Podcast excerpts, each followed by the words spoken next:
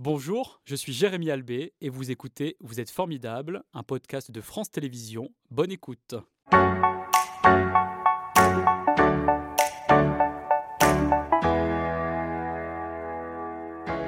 Bonjour Valentin euh, et Kevin, hein, on va vous identifier comme ça euh, Oui. ce matin. Merci euh, d'être avec nous en direct. Vous êtes les cofondateurs du Regard français. Quand vous vous êtes rencontrés tous les deux? Alors euh, moi, à chaque fois, je sais plus la date, mais Je vous ai pas demandé la date, je vous ai demandé quand à peu près, je dans quelles que c'est il y, a, circonstances. il y a 2010, si je dis pas de bêtises. C'était dans un séjour adapté, donc euh, des colonies de vacances pour personnes en situation de handicap, organisé par APF France euh, Handicap. Mhm. Et donc du coup, Val y allait en vacances et euh, moi j'étais accompagnateur. Et à partir de ce moment-là, on s'est plus quitté puisqu'on a refait des colos ensemble en tant qu'accompagnateurs tous les deux. Et après, on a dirigé ces mêmes séjours pendant des années. Et on y retourne parfois en bénévole. D'ailleurs, cet été, on y retourne en, en bénévole. Et euh, après, on a tissé des liens au fur et à mesure des années. On- moi, je suis venu à Lyon parce que Val m'a proposé d'être son auxiliaire de vie D'accord. pendant, mon- pendant mes études. Et on a habité ensemble pendant six ans. Et à la fin de nos études, euh, on a lancé le regard français. Voilà, donc il a fallu euh, six ans euh, ensemble, une belle amitié pour voir naître ce projet. Quel esprit vous avez voulu donner au regard français? Bah, tout au long des, des années qu'on a partagé ensemble avec Kevin, on partageait la conviction qu'on pouvait un peu euh, changer le regard sur le handicap et utiliser l'humour pour un peu libérer la parole, casser les tabous, en fait des appréhensions Mhm. qu'on a bah, face à une personne euh, qui a un handicap. Et c'est un peu ça qu'on a voulu euh, mettre dans le regard français. Le regard français, on voulait changer le regard sur le handicap et on s'est donné pour mission du coup de parler du handicap en mettant en avant des savoir-faire, des compétences et la qualité de nos produits. Et est-ce que les partenaires ont pris au, au sérieux tout de suite euh, ce projet ou ça a été difficile? Non, en fait, euh, ils ont plutôt adhéré assez vite parce qu'on vient du. Enfin, c'est pas qu'on vient du même milieu, mais on connaît le médico-social, on connaît les ESAT, les entreprises Mhm, adaptées, et on porte finalement tous la même passion, le, le- le même. euh, le même véhicule de valeur. Mhm. Et donc, du coup, euh, quand on est allé voir les ESAT, ils ont tout de suite accroché à notre projet. Et euh, c'est l'atelier Denis Cordonnier qui a été un des premiers, qui est à Dardilly, donc juste à côté de Lyon, euh, qui nous a suivis. Et après, on enchaîne avec d'autres qui ont suivi l'aventure au fur et à mesure. Et vraiment, les ESAT, les entreprises adaptées, c'est un partenaire qui est vraiment très important du regard français parce que sinon on n'existerait pas nous Sans eux. sans eux. Mhm. Et comment est financée euh, euh, cette activité aujourd'hui? Au départ, euh, nous, on a commencé par une campagne de financement participatif où on a vendu des t-shirts faits euh, en entreprise adaptée. Comme celui que porte euh, Kevin là, j'adore ce t-shirt rouge qui est bleu. Lui-même, exactement. Je dis ça pour les daltoniens, hein, parce que Oui, c'est vrai. ça peut porter à confusion, pardon. Non, bah, c'est- exactement ce genre de t-shirt euh, par lequel on a commencé. Et après, on s'est dit, bah, finalement, nous, notre, euh, notre mission, c'est pas de faire du vêtement, c'est de mettre en avant tous les produits qui sont faits en ESAT et en entreprise adaptée. Et donc aujourd'hui, on commercialise euh, bah, plein de produits, différents produits sous forme de bots ou de coffrets ou de sélection, peu importe Et comment. ce on sont les produits ça. que vous avez euh, apportés euh, là, qui sont sur la table au centre et qui sont donc à la fin euh, dans cette euh, box euh, en carton. euh, Exactement. que vous distribuez auprès de quel public? Alors, euh, euh, on, a deux, on a deux offres. On a une offre pour les entreprises actuellement. Euh, L'offre vers les entreprises, c'est pour avoir beaucoup plus d'impact, beaucoup plus rapidement. Donc, euh, tous les grands groupes ou même les petites entreprises qui veulent offrir à leurs collaborateurs, à Noël ou à d'autres événements, un peu de sens euh, et retrouver du sens dans le cadeau, Mhm. eh ben, venez chez nous. Et puis après, ben, il y a tous les particuliers. En fait, on est, il y a 12 millions de personnes en situation de handicap à peu près. Après, il y a, il y a, il y a plus ou moins en fonction, euh, parce qu'il y a du temporaire, etc. Mhm. Bref, on est tous à peu près touchés par le handicap dans la famille ou des choses comme ça. Donc, en général, on vend très bien parce que quand on raconte le projet euh, à des personnes en foire ou à d'autres événements, eh bien, euh, les gens accrochent direct. Le public qui est sensible. euh, le public est sensible. À la fois parce qu'aussi ce sont des produits de, de qualité euh, qui sont proposés. Des Effectivement. français. Oui, Mhm. tout est fait en France. Alors, euh, à l'exception du fil de nos t-shirts qui est espagnol ou allemand, après Ça tout- reste européen. ça reste européen et c'est juste le fil. Après, tout est fait en France euh, et dans des ESAT, des entreprises adaptées, ce qu'on appelle l'anti-responsabilité. Mhm. Alors si on revient sur euh, les vêtements que vous portez là euh, ce matin, euh, combien de personnes sont mobilisées pour la production de ces vêtements? Sur un t-shirt, on est à 71 personnes. Alors pas pour un seul t-shirt, Oui. bien sûr, euh, sinon ça ferait bizarre. Euh, C'est un pour, euh, t-shirt de luxe, hein, sinon. Oui, c'est ça. Il n'aurait pas le même coût. Non, pour euh, tout- toute la gamme des t-shirts, 71 personnes. On a une entreprise adaptée qui s'appelle Itac, qui est dans la Mhm. région. En plus, on- c'est plutôt cool. Le t-shirt est très régional. Euh, ils vont faire la découpe, la confection. Euh, même la mise de la petite étiquette derrière Mhm, euh, du regard français. Ensuite, c'est envoyé à l'ESA Denis Cordonnier. Là-bas, ils vont faire la broderie euh, du logo quand il y a le logo enfin, sur la manche. Ils vont faire la pose du floc velours. Ils vont faire la- le conditionnement, la gestion des stocks et la gestion des expéditions. Et qui forme euh, euh, ces personnes qui euh, fabriquent euh, les vêtements que vous portez?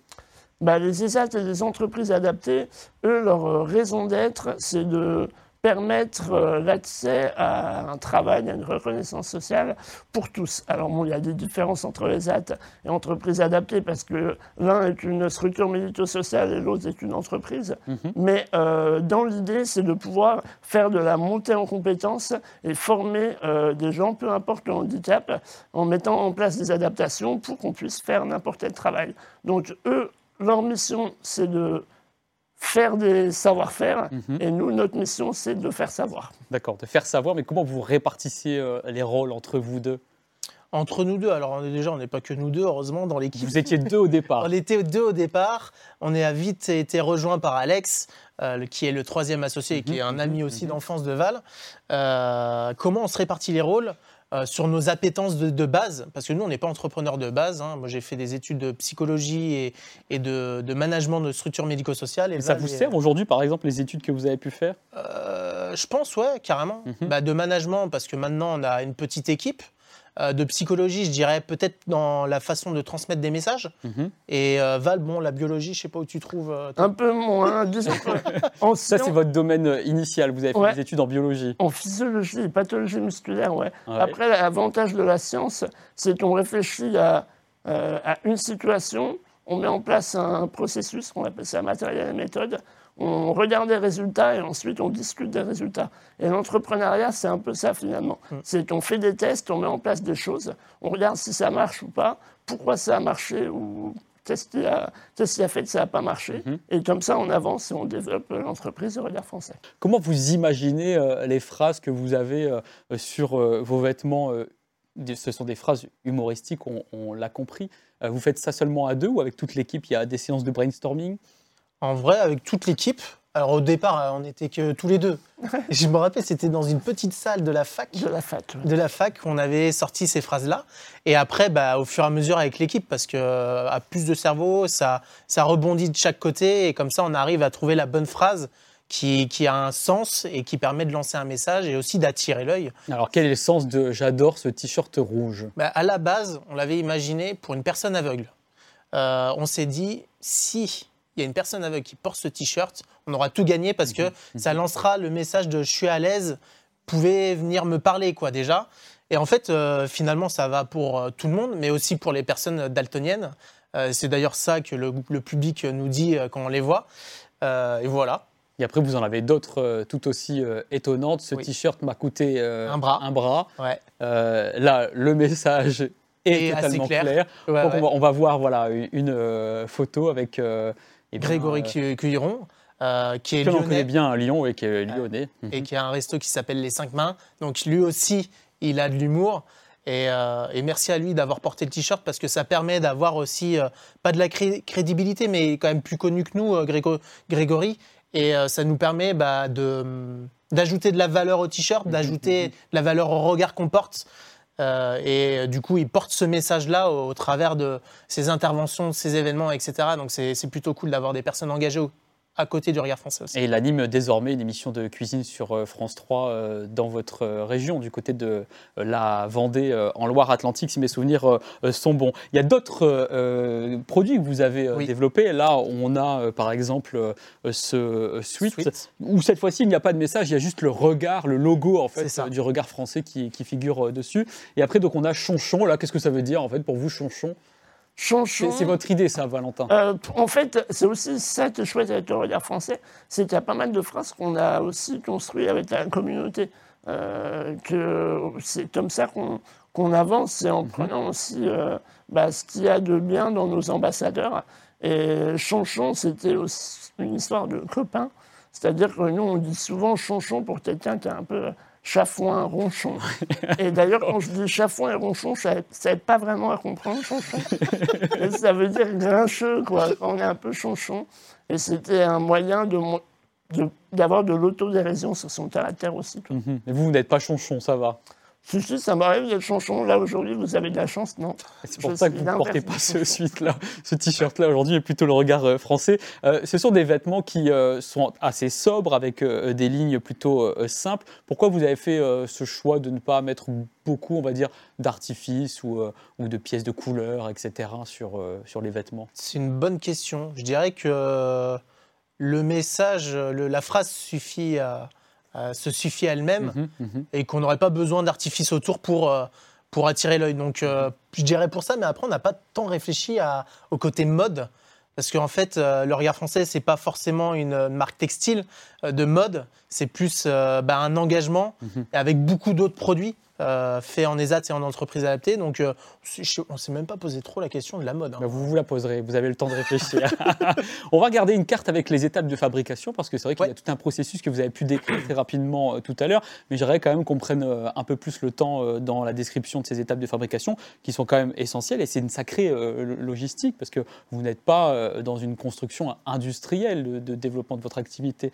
On, voit là le, le, chemin que peut parcourir le, vêtement que vous fabriquez euh, en partie. Oui, alors là, c'est en partie. Hein, euh, la carte s'est remplie depuis. Euh, je pense que ça, c'est une des premières cartes. Les premières étapes. Pour les, ça, c'est pour les étapes des chaussettes, effectivement. Oui. que vous portez d'ailleurs. Hein. Vous avez, on porte, oui, les, chaussettes deux, dépareillées. Les chaussettes dépareillées. Qui, qui... fonctionnent très très bien d'ailleurs. Rappelez-nous quelle est la symbolique aussi de ces chaussettes dépareillées. Les chaussettes dépareillées, euh, il y a deux vraies raisons. La première, c'est que c'est fun et marrant et ça allait bien avec le regard français. Et la deuxième, c'est un petit clin d'œil à la journée mondiale de la trisomie 21 et donc, c'est un moyen de sensibiliser tous les jours, de devenir acteur de la sensibilisation. Quand on porte les chaussettes, on est un peu interpellé, on mhm. peut ensuite expliquer l'impact social qu'il y a derrière. Mais parce que ça sort de l'ordinaire de porter des chaussettes dépareillées, on est encore euh, dans une standardisation avec des chaussettes des mêmes couleurs. On voyait donc euh, un début euh, de, de, carte au moment du, du lancement. Aujourd'hui, vous vous étendez partout en France. Oui, alors notre objectif là, c'est qu'on vous avez tous les produits là sur la, petite table. Eh ben, en juin, on aimerait en avoir 600. 600 mhm. produits différents qui viennent de plein des de partout en France. Et on va jusqu'au bout. C'est-à-dire que c'est pas juste une étape qui est faite euh, dans, la conception du produit. Le carton que vous avez montré tout à l'heure, il y a le métier de mhm. cartonnier, bah, c'est fait dans un ESAT. Celui-ci, je le représente. Les olivettes, s'ils nous regardent, euh, les olivettes, on fait ce carton-là. L'impression aussi, c'est fait, euh, c'est fait par un ESAT. Et après, bah, tous les produits, on va aller chercher des compétences, des savoir-faire, des métiers. Et on les met en avant au travers du produit. Quoi. Et qui fait la création euh, artistique? Parce que vous euh, travaillez aussi beaucoup sur le visuel des personnages là, que l'on voit. Oui. Alors, on a deux personnes dans l'équipe. on a Amy Jo, qui est une alternante en directrice artistique. Mhm. Et on a Alexandre, qui est un freelance.